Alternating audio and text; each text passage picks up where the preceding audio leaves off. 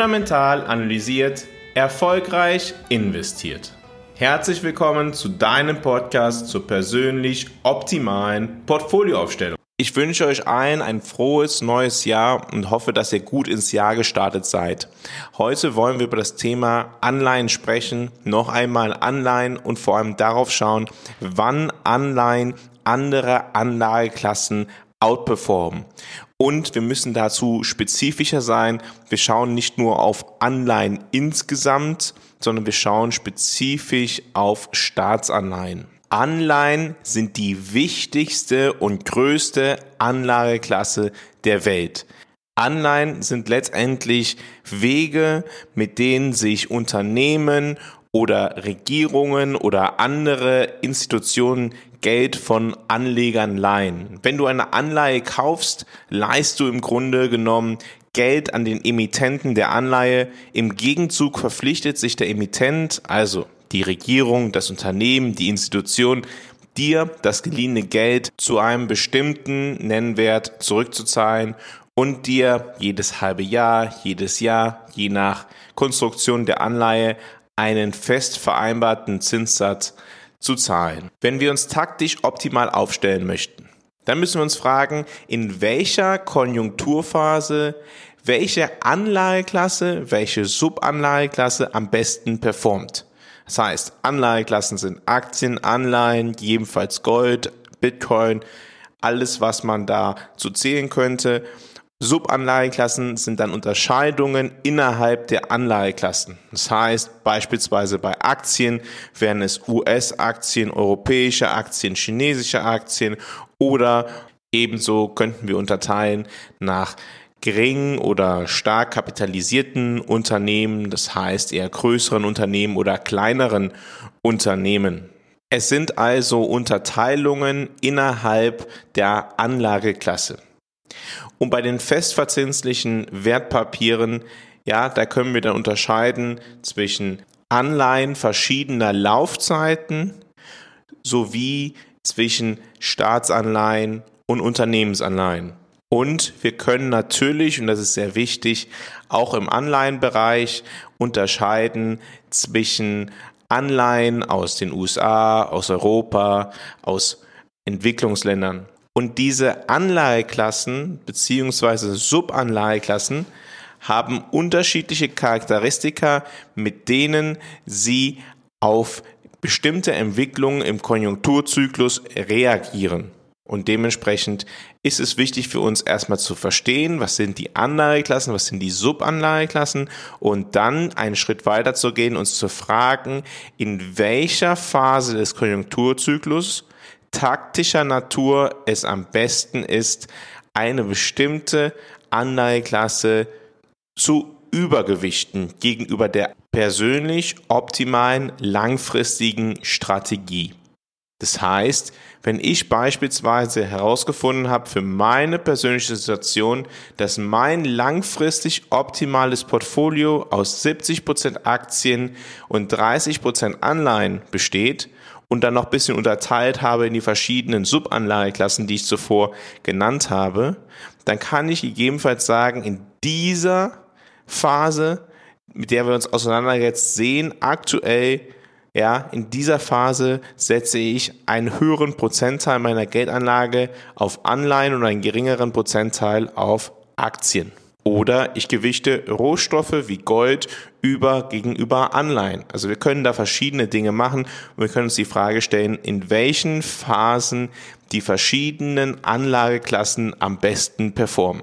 Das Wichtigste ist aber immer die langfristig optimale strategische Portfolioaufstellung. Diese ist die Grundlage für deinen Erfolg.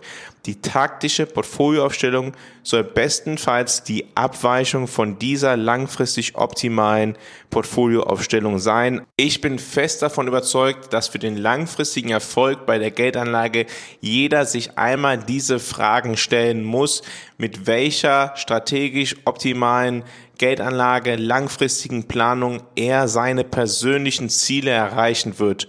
Und das wird für jeden Menschen anders aussehen, weil jeder Mensch andere Ziele, anderes Vermögen, andere Voraussetzungen hat, andere sehr spezifische Situationen vorfindet. Das ist eigentlich das Wichtigste. Aber wir sprechen heute über die taktische Optimierung der langfristig optimalen Portfolioaufstellung und wir sprechen darüber, wann Anleihen andere Anlageklassen outperformen sollten. Und ich wiederhole mich noch einmal, wir sprechen spezifisch über Staatsanleihen. Staatsanleihen machen tatsächlich einen relativ großen Anteil des Anleihenuniversums insgesamt aus. Wir haben in der letzten Woche bereits einmal auf den Businesszyklus geschaut, auf den Konjunkturzyklus und haben uns da gefragt, ja, in welcher Phase besonders Aktien besonders stark sind. Das wollen wir heute auch noch einmal für Anleihen, für Staatsanleihen machen. Das hilft uns auch insgesamt, wirtschaftliche Zusammenhänge noch einmal besser zu verstehen und das ist immer ganz wichtig, wenn wir aktive Entscheidungen am Kapitalmarkt treffen.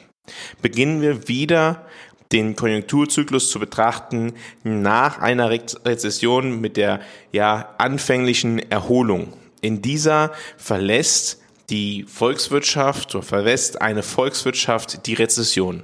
Und in dieser Zeit ist typischerweise die Fiskalpolitik, also die Geldausgaben des Staates, ist stimulativ. Das heißt, der Staat gibt mehr Geld aus, als er den Menschen abnimmt und versucht damit, die Wirtschaft anzutreiben. Die Zuversicht der Konsumenten steigt und die Inflation fällt typischerweise in dieser Phase.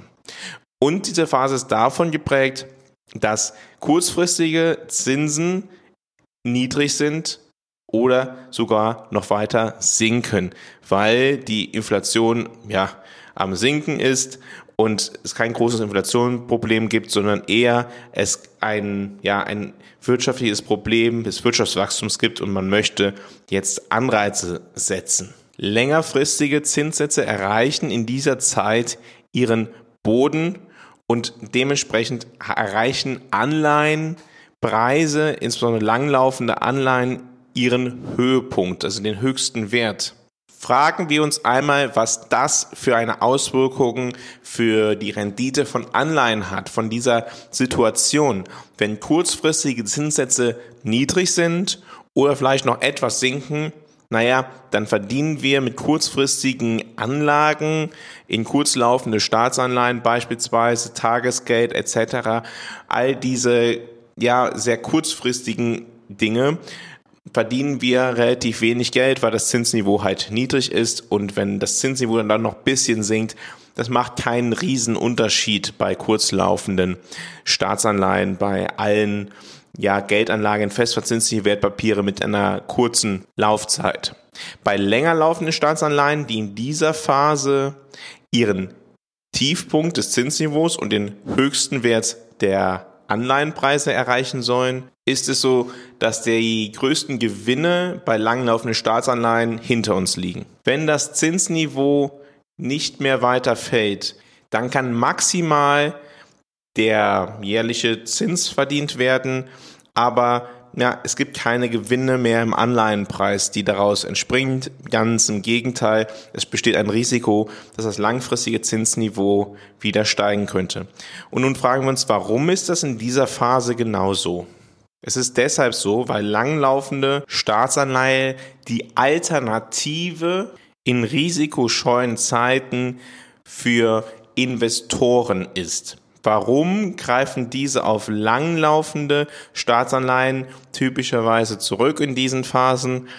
Erstens, weil länger laufende Staatsanleihen etwas haben, was man Term Premium nennt. Das heißt, wir werden dafür entschädigt, dass wir ein höheres Risiko ja auf uns nehmen, weil das Zinsänderungsrisiko bei einer längeren Laufzeit schon mal höher ist. Und dieses Risiko wird mit dem Term Premium entschädigt. Zweitens ist es so, dass länger laufende Staatsanleihen weniger davon abhängen, wie jetzt die Zentralbank agiert, sondern viel stärker davon abhängen, wie sich Inflation und Wirtschaft entwickeln.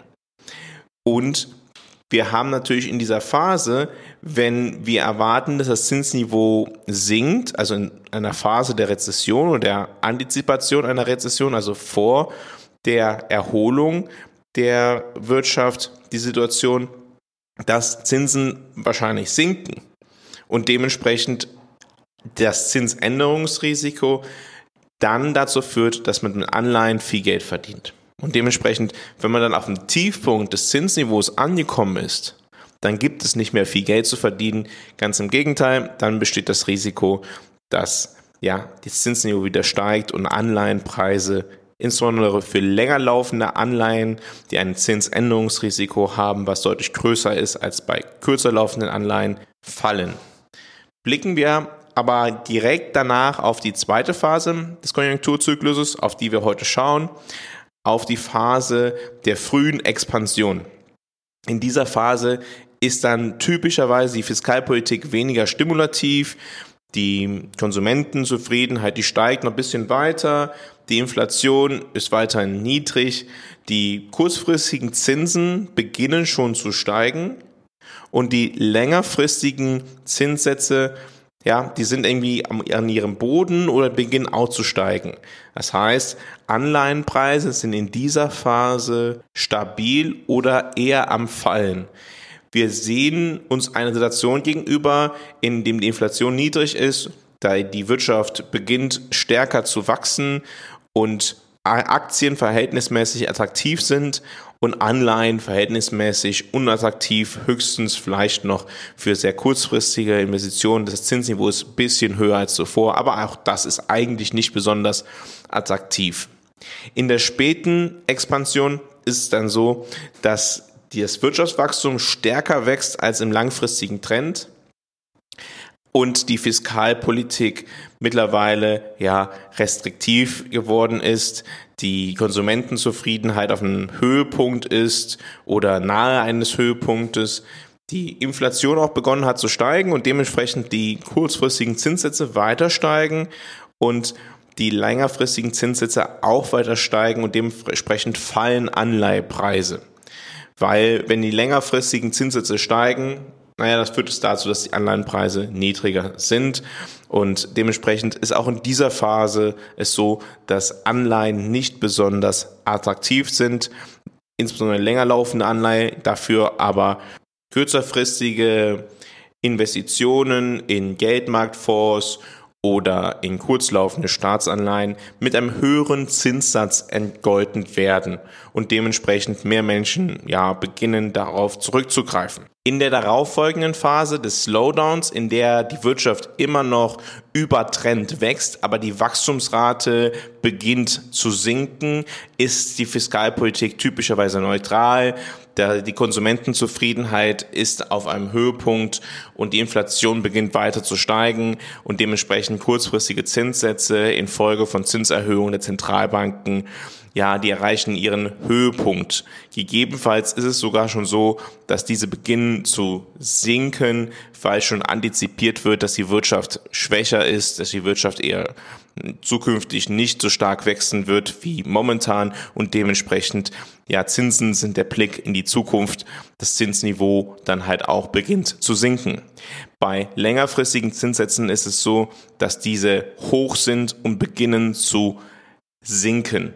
Und dementsprechend das die Phase ist, in der ja, der Kapitalmarkt beginnt zu antizipieren, dass die nächste Phase nach dem Slowdown die Rezession sein wird. Und dann sind typischerweise die länger laufenden Staatsanleihen sehr attraktiv und haben sehr ja, attraktive Renditen, weil erstens das Zinsniveau ist hoch, die Möglichkeit, dass Zinsen wieder sinken können, ja, ist deutlich stärker als zuvor. Und zweitens, die wirtschaftliche Situation ist halt einfach so, dass die Erwartungen an Inflation und Wirtschaftswachstum niedriger sind als in den vorangegangenen Quartalen, Jahren. Und das führt halt dazu, dass in einer Situation, in der das nominale Wirtschaftswachstum, das heißt das reale Wirtschaftswachstum und die Inflation nicht dazu führen, dass Unternehmen besonders viel Geld verdienen werden, es attraktiver scheint, die sicheren, sagen wir mal, vier oder fünf Prozent Rendite jedes Jahr mitzunehmen, mit der Möglichkeit gegebenenfalls davon zu profitieren, dass das Zinsniveau sinkt und dann eine überproportionale Rendite zu erzielen. Dann geht es dann über in die Phase der Kontraktion, also wo dann die Rezession vollkommen einschlägt, Arbeitslosigkeit steigt, die Wertschöpfung niedriger ist als die mögliche Wertschöpfung einer Wirtschaft und die Fiskalpolitik ja ausschweifender wird und die Inflation nicht mehr weiter steigt. In dieser Phase ist es dann so, dass langfristige und kurzfristige Zinssätze sinken und dementsprechend Anleihen davon profitieren, weil wenn das Zinsniveau sinkt, steigen Anleihenpreise.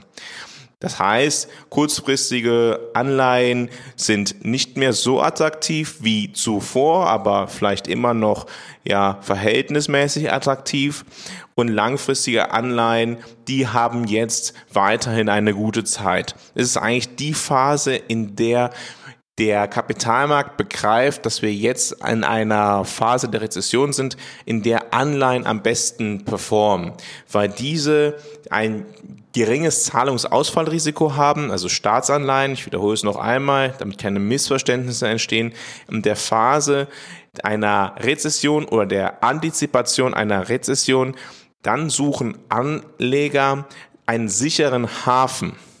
Einen Hafen, der ja eine geringe Zahlungsausfallwahrscheinlichkeit hat. Und diesen finden Sie dann typischerweise in Anleihen und Anleihen mit einer längeren Laufzeit bieten einen höheren Hebel und bieten typischerweise auch eine höhere Rendite, ein höheres Zinsniveau, außer direkt in der Phase vor der Rezession.